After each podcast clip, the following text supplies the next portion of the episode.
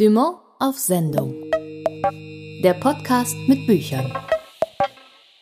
Hallo, ich bin nicht Tabea Sörgel.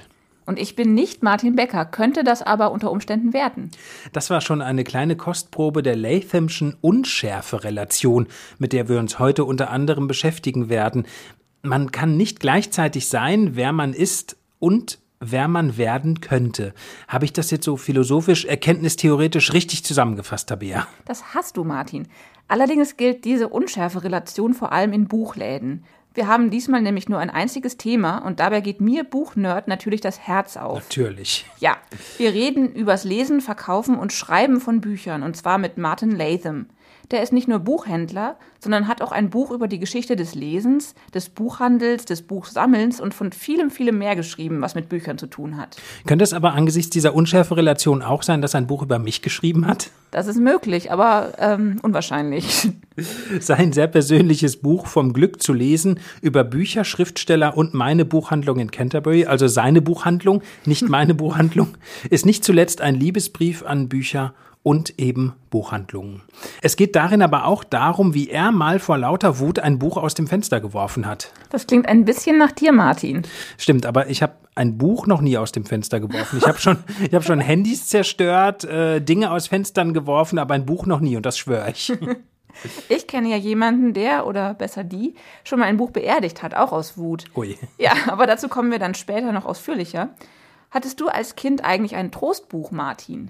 Das ist eine gute Frage. Dazu muss man sagen, ein Trostbuch ist ein Buch, das einen als Kind glücklich gemacht und vielleicht sogar ein bisschen gerettet hat. Ich würde sagen, meine Trostbücher waren die Abenteuer von TKKG. Ich hatte so mit dieser hm, hochkulturellen Kinderliteratur ehrlich gesagt nicht so viel zu tun. Ich habe mich mit Klößchen von TKKG identifiziert. und jetzt du, Tabea, du hast mit Sicherheit irgendwie eine ewig lange Liste von Kinderbüchern, die du seit du etwa null Jahre alt bist gelesen hast. Ja, es gibt schon einige Kandidaten, aber wenn ich mich festlegen muss, dann waren es wahrscheinlich die Kindergedichte von Shel Silverstein. Die habe ich wirklich geliebt und das kleine Ich bin ich von Mira Lobe. Die stehen auch beide immer noch bis heute in meinem Bücherregal. Ja, während sich bei mir TKKG immer noch aneinander rein und mein Lesehorizont sich nicht wesentlich erweitert hat. Um Trostbücher, buchinduzierte Wutanfälle, also auch ein bisschen um Martin Becker und vor allem um Glücksmomente beim Lesen ging es auch im Gespräch mit Martin Latham, mit dem du, Tabea, dich unterhalten hast. Und zwar allein, weil mein Englisch zu schlecht ist. genau, du Loser. Als erstes habe ich ihn gefragt, wann ihm eigentlich klar geworden ist, dass er nach 30 Jahren als Betreiber einer Buchhandlung selbst ein Buch schreiben muss. Oh, that's a good question. Um, I suppose I wanted to write a book when I did a PhD on ich wollte schon ein Buch schreiben, als ich meinen Doktor in indischer Geschichte gemacht habe, aber dieses Buch wäre wohl zu langweilig geworden. Vor 15 Jahren ist mir langsam aufgegangen, wie unglaublich die Geschichten meiner Kundschaft und anderer Buchhändler sind. Ich glaube, der Buchhandel ist ein übersehener Beruf. Es gibt zwar viele Romane und Spielfilme über Autorinnen und Autoren oder über Buchläden, aber die ganze Magie war vorher nie beschrieben worden. The full magic had never been put on the page before. Ihr Buch ist eine Geschichte des Lesens und des Buchhandels, ein Memoir und nicht zuletzt ein Liebesbrief an Bücher und Buchläden. Sie schreiben detailliert wie ein Historiker und stilistisch versiert wie ein Romancier. Waren all ihre Jahre als Leser und Buchhändler nur die Vorbereitung darauf, eines Tages darüber zu schreiben? Yeah, may, maybe. My editor at the end of all of this, who is actually a big Germanophile, he wrote a book called Germania ah. and Lotheringia. Simon Winder, he's the editorial director at Penguin. And just as the manuscript was finished, he said to me something which confused me. I didn't know how to take it. He said, Well, Martin, Mein Lektor, der übrigens sehr germanophil ist, hat mir etwas gesagt, was mich erst verwirrt hat. Er meinte, Martin, du hast über Dinge geschrieben, die dich wirklich interessieren. Und das funktioniert. Deshalb springt das Buch von Thema zu Thema. Wie Alice im Wunderland bin ich in viele Kaninchenbauten hinabgestiegen, wenn ich sie interessant fand. Ich hatte schon immer einen flatterhaften Geist, deshalb bin ich vielleicht auch als Akademiker gescheitert. Die Denkweise war mir zu eng, während ein Buchladen wie ein Mini-Internet funktioniert. Dort gibt es alles. Ohne meinen Buchladen hätte ich nicht all die Bücher entdeckt und all die Geschichten von Kundinnen und Kunden gehört, die mein Buch so vielfältig machen. Eine Kinderbuchautorin hat es mit etwas sehr Englischem verglichen. Sie meinte, es sei wie Plum-Pudding. So voll mit unterschiedlichen Dingen, dass man nie weiß, worauf man als nächstes beißen wird. Und ein Buchladen ist genauso. It's full of so many different things. You know what? You never know what you're going to suddenly bite into next. And the bookshop, bookshop is like a plum pudding as well. Und wie lange haben Sie an Ihrem Buch gearbeitet? Allein die Recherche muss ja Jahre gedauert haben. No, it would. I think what happens is, and this is something which may be useful for anyone wanting to write a book and thinking, oh my God, I'm working in Walmart and how can I write this book? Or, oh my God, meine Erfahrung ist vielleicht ganz hilfreich für andere, die ein Buch schreiben wollen und denken, oh Gott, ich arbeite den ganzen Tag im Supermarkt, wie soll ich da ein Buch schreiben? Oder, genauso schlimm, ich arbeite an der Uni und muss mich den ganzen Tag mit Sitzungen und Papierkram rumschlagen. Ich habe mir an jedem Wochenende einen Tag freigenommen, Samstag oder Sonntag, bin in die nächste Universität gegangen und habe da den ganzen Tag intensiv an meinem Buch gearbeitet. Ich habe es aber auch im Kopf weitergeschrieben. Nachts habe ich darüber nachgedacht und gelesen. Eine berühmte Schriftstellerin hat mir mal erzählt, dass sie gerade an einem Buch arbeitet, aber nicht darüber nachdenkt, wenn sie im Bett liegt, also ist es noch nicht lebendig. Ich habe mein Buch in Gedanken hin und her gewendet. Und als gescheiterter Geschichtswissenschaftler wollte ich meine Recherchetechniken anwenden. Insgesamt habe ich ungefähr drei Jahre daran gearbeitet. Ach, ich hätte gedacht, es hätte viel länger gedauert, weil das Buch so dicht ist. I must tell you one funny thing. Um, yeah, I've been gathering anecdotes and things about books, I suppose, over 30 years. I've always been interested in anyone who writes about bookshops. Ich sammle seit über 30 Jahren Anekdoten, weil mich die Leute, die in Buchläden arbeiten, schon immer interessiert haben. Lustigerweise glauben viele, dass ich das Buch im Zuge der Pandemie geschrieben hätte, aber da war ich schon fertig damit. Im Lockdown, als der Buchladen geschlossen war, habe ich nur an den Illustrationen und den Anmerkungen gearbeitet und meine Frau hat mich irgendwann gefragt, wie lang sind diese Anmerkungen? Länger als der Rest des Buchs? Das hat mich auf die Idee für ein tolles Buch gebracht, wo die Geschichte in den Anmerkungen erzählt wird. Ich habe das Buch neben meinem Vollzeitjob geschrieben und nur zwei Monate freigenommen, weil mein Buchvorschuss dem Verdienst zweier Monate entsprach. Aber ich hatte vorher schon jahrelang wie ein Eichhörnchen einen Vorrat an Anekdoten und Details angelegt, wie jeder Mensch, der eine Leidenschaft hat, seien es Buchläden, Kanus oder Regenbögen.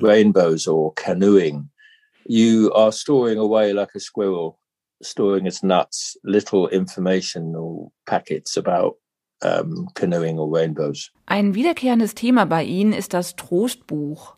It's funny, you never know which part of a book is going to appeal to most people. I thought it would be one part or another part. The part that everyone is most not just interested in, but strikes a chord, as we say in English, you know, really resonates with people. Lustigerweise weiß man vorher nie, welcher Teil des Buchs einen Nerv treffen wird. Den stärksten Nachhall finden die Trostbücher, weil alle Schuldgefühle haben, nicht ständig Dostoevsky oder die Buddenbrooks zu lesen. Dabei haben wir alle in Wahrheit ein Trostbuch, das uns mit Leben erfüllt. Ich habe einen Partytrick. Vor allem, wenn das Gespräch schleppend verläuft, frage ich Leute, was war euer Trostbuch als Kind? Manchmal geben sie mit ihren ersten Leseerfahrungen an, aber ich sage dann, nein, was war es wirklich? Donna Tartt wurde mal in einem Radiointerview gefragt, ob William Faulkner ihr Lieblingsautor sei. Sie hat gesagt, wenn ich im Krankenhaus liege, bitte ich meine Mutter nicht, mir Faulkner mitzubringen, sondern ein paar Kinderbuchklassiker. Dein Trostbuch ist also das Buch, das dir deine Mutter ins Krankenhaus mitbringt. Sie haben bestimmt auch ein Trostbuch, oder Tabea? I mean, you must have one. Probably you've got one, haven't you, Tabea? Oh ja, ich habe jede Menge Trostbücher aus meiner Kindheit, die ich bis heute liebe. Ich habe sie hier alle in meinem Arbeitszimmer. Ein Regalmeter Kinderbücher, die ich bei jedem Umzug mitnehme. Fantastic. Many people would give away most of the things that they own. Viele Leute würden eher ihren ganzen Besitz weggeben als ein oder zwei Bücher, an denen sie hängen. Wenn man sein Trostbuch verliert, ist eine andere Ausgabe wie ein anderes Buch. Es muss diese eine Ausgabe sein, die man kennt und liebt. In ihrem Buch erzählen sie von einem kathartischen Moment. Ein Kleinkind und sie waren von einem Märchen so verärgert, dass sie das Buch aus dem Fenster geworfen haben. Das hat mich ein bisschen an meine Mutter erinnert, die einmal ein Buch, auf dessen Autorin sie wütend war, im Garten vergraben hat. Ich muss ihre Mutter kennenlernen. Ja, meine Mutter ist wirklich toll. Als ich das Buch aus dem Fenster geworfen habe, war ich mit meinem damals kleinen Sohn Kaspar im zweiten Stock.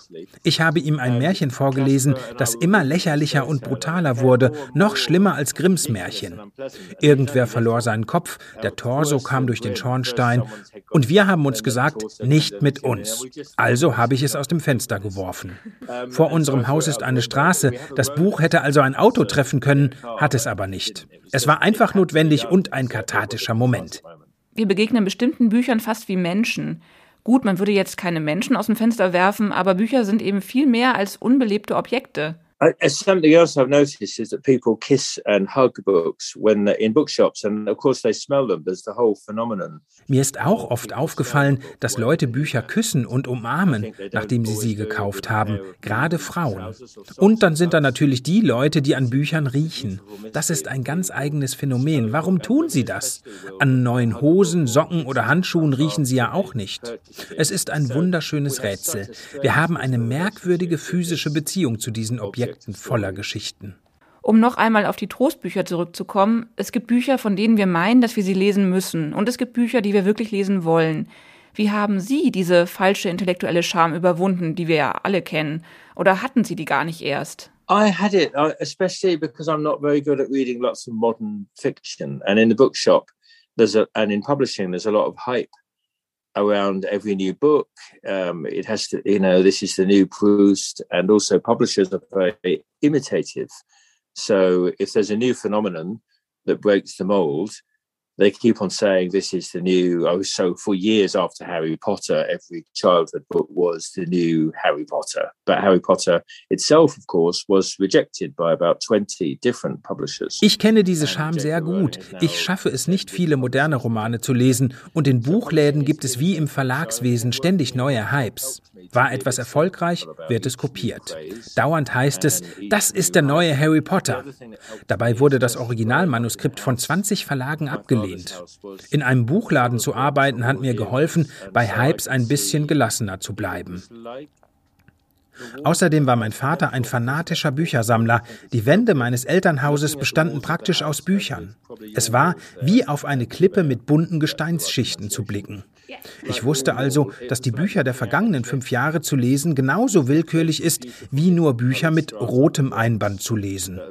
In meinem Buch erzähle ich die Geschichte einer Kundin, die schuldbewusst ein preisgekröntes Buch gekauft und danach wehmütig nach The Silver Sword gefragt hat, einem Kinderbuchklassiker.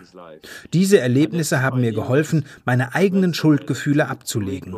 Was hinzukommt, meine Mutter ist sehr unabhängig im Denken. Sie kommt in meinem Buch kaum vor, weil ihre Liebe und Leidenschaft für Literatur sich nur schwer in Worte fassen lässt. Sie hat mich aber sehr geprägt. Is almost unapproachable. Her passion for literature and her love of literature was almost difficult to put into words. She almost was my, my literary bloodstream.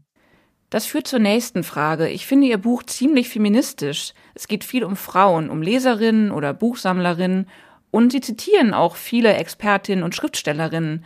Wollten Sie bewusst die Rolle von Frauen beleuchten oder ist das unvermeidlich bei diesem Thema, weil Frauen einfach mehr lesen als Männer?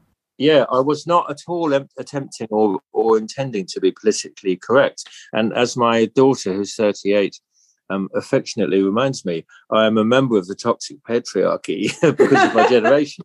And I wasn't intending to do any um, forced rebalancing there, but it emerged beautifully, I think, and naturally. Das war kein Versuch, politisch korrekt zu sein. Meine Tochter, die 38 ist, erinnert mich immer liebevoll daran, dass ich wegen meines Jahrgangs Teil des toxischen Patriarchats bin. Dass in meinem Buch die Rolle der Frau betont wird, hat sich von selbst ergeben. Der Großteil meiner Kundschaft im Buchladen ist weiblich. Romane wurden schon immer mehrheitlich von Frauen gelesen und das galt als sehr gefährlich. Mich hat es auch auf kreative Weise wütend gemacht, dass Männer Frauen lange Zeit vorschreiben wollten, was sie zu lesen haben und dass sich Männer von lesenden Frauen bedroht fühlten, weil sie dadurch ihre Aufgaben im Haushalt vernachlässigten und die Männer ihnen außerdem nicht mehr die Welt erklären konnten. Je mehr ich recherchiert habe, desto deutlicher wurde, dass es Frauen waren, die Bücher verteidigt und gerettet haben. Der Dienst, den Sie der Literatur erwiesen haben, als Schriftstellerinnen, Leserinnen, Beschützerinnen von Büchereien und das trotz Sexismus, Unterdrückung und Gewalt, ist außergewöhnlich. Das Gleiche gilt für Leute aus der Arbeiterklasse. Das Kapitel über Arbeiter, die es gegen alle Widerstände geschafft haben zu lesen, bewegt mich sehr. Das Verlagswesen in Europa dominieren seit jeher Männer und in England sind es vor allem Absolventen von Privatschulen. In Europe has been dominated by men yeah. and has been quite uh, yeah, public school men in this country. Wir haben ja schon Ihren Buchladen erwähnt, den Sie 1990 eröffnet haben. War das ein Moment, in dem sich alles in Ihrem Leben gefügt hat? Wir haben ja schon darüber gesprochen, dass Ihre Familie Bücher besessen war. Ich glaube, Sie hatten eigentlich gar keine andere Wahl, als früher oder später Buchhändler zu werden, oder? Yeah, it's funny how um, it's only looking back that I see that. Um, absolutely, and I would often apologize for my job when I was on the till. I felt like a shop assistant sometimes. But all of my family said, das erkenne ich erst retrospektiv. Früher habe ich mich oft für meinen Beruf entschuldigt. Wenn ich an der Kasse stand, habe ich mich manchmal wie eine Aushilfskraft gefühlt, aber meine Kinder haben immer gesagt, Daddys Job ist echt cool, wir erzählen allen in der Schule davon. Ich habe Jahre gebraucht, um meinen Frieden damit zu machen. So sind wir. Ärztinnen wären lieber Forscherinnen, Journalisten würden lieber Romane schreiben, Romanschriftstellerinnen wären lieber Dichterinnen. Aber wenn ich heute zurückblicke, hätte ich niemals etwas anderes werden können als Buchhändler. 1990 hat sich tatsächlich alles in meinem Leben gefügt. Ich hatte einen Buchladen, den ich mit Büchern füllen konnte, und es wird ihn auch noch lange nach mir geben. Es ist schön, wenn Buchläden ihren Ruf an ihre Nachfolger vererben. Ich bin sicher, auch in Deutschland werden in manchen Straßen seit Jahrhunderten Bücher verkauft. I'm sure there were bookshops in German cities on streets. There were bookselling streets that have been there for centuries. Sie haben die Lathamsche Unschärfe-Relation formuliert, die mir sehr gefällt. Sie besagt, dass man beim Betreten eines Buchladens nicht zugleich wissen kann, wer man ist und wer man werden könnte, weil man sowohl Erinnerung als auch Instinkt ist. Ist das Geheimnis eines guten Buchladens reine Magie? Yeah, it is. There is something magical, and of course, um, those equations of quantum physics and those theorems are spooky, as um, Stephen Hawking used himself the word spooky. And I'm pleased you picked up on that uncertainty principle because I was quite proud of making it a robust parallel with Heisenberg's uncertainty mm-hmm. principle. It's quite a close parallel, I think, um, that Magie gehört dazu. Natürlich sind diese quantenphysikalischen Gleichungen und Theorien spooky, wie Stephen Hawking selbst gesagt hat. Ich freue mich, dass Sie mich auf meine Unschärfe-Relation ansprechen, weil ich ziemlich stolz darauf bin, dass sie funktioniert. Wenn man einen Buchladen betritt, verliert man sich auf einer Quantenebene.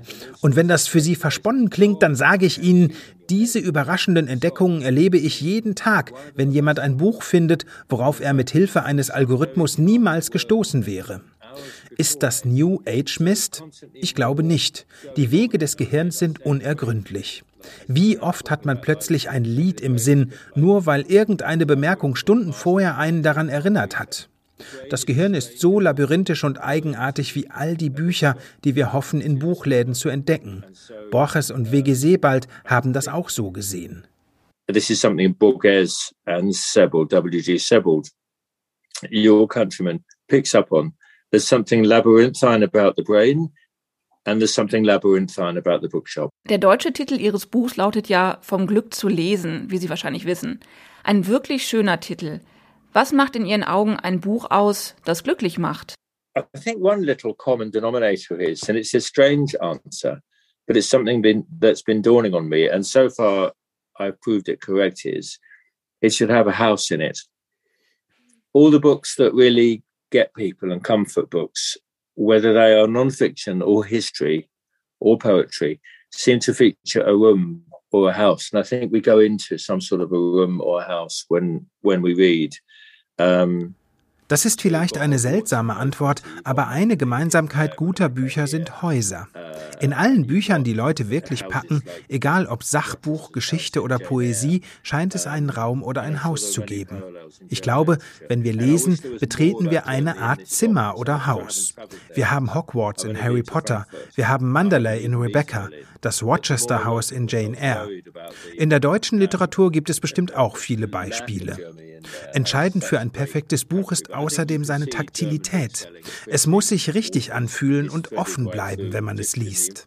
Und es muss einen Teil unseres kindlichen Wesens ansprechen, den viele von uns nach dem Sturm der Pubertät verlieren.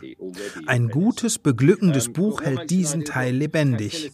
Ich liebe ein Zitat von Dylan Thomas. Der Ball, den ich als Kind geworfen habe, ist noch in der Luft. Das perfekte Trostbuch fängt diesen Ball auf. I love the poetic quote, the poet quote I put in the book from Dylan Thomas. The ball I threw up as a child has not yet landed. The ideal book that gives you comfort catches that ball. Vielen Dank, Martin. Thank you very much. Nice to meet you. Das war Martin Latham. Sein Buch Vom Glück zu lesen über Bücher, Schriftsteller und meine Buchhandlung in Canterbury ist gerade bei Dumont erschienen. Und das war's dann auch schon wieder von uns. Wenn Sie Fragen oder Anmerkungen haben oder uns verraten wollen, was Ihr geheimes Trostbuch ist, dann schreiben Sie uns gerne an podcast.dumont.de. Ja, und übrigens können Sie uns sehr gerne auch schreiben, welches Buch Sie vor Wut mal aus dem Fenster gepfeffert haben. Beim nächsten Mal werden wir darüber sprechen. Versprochen. Tschüss. Tschüss. Dumont auf Sendung. Der Podcast mit Büchern.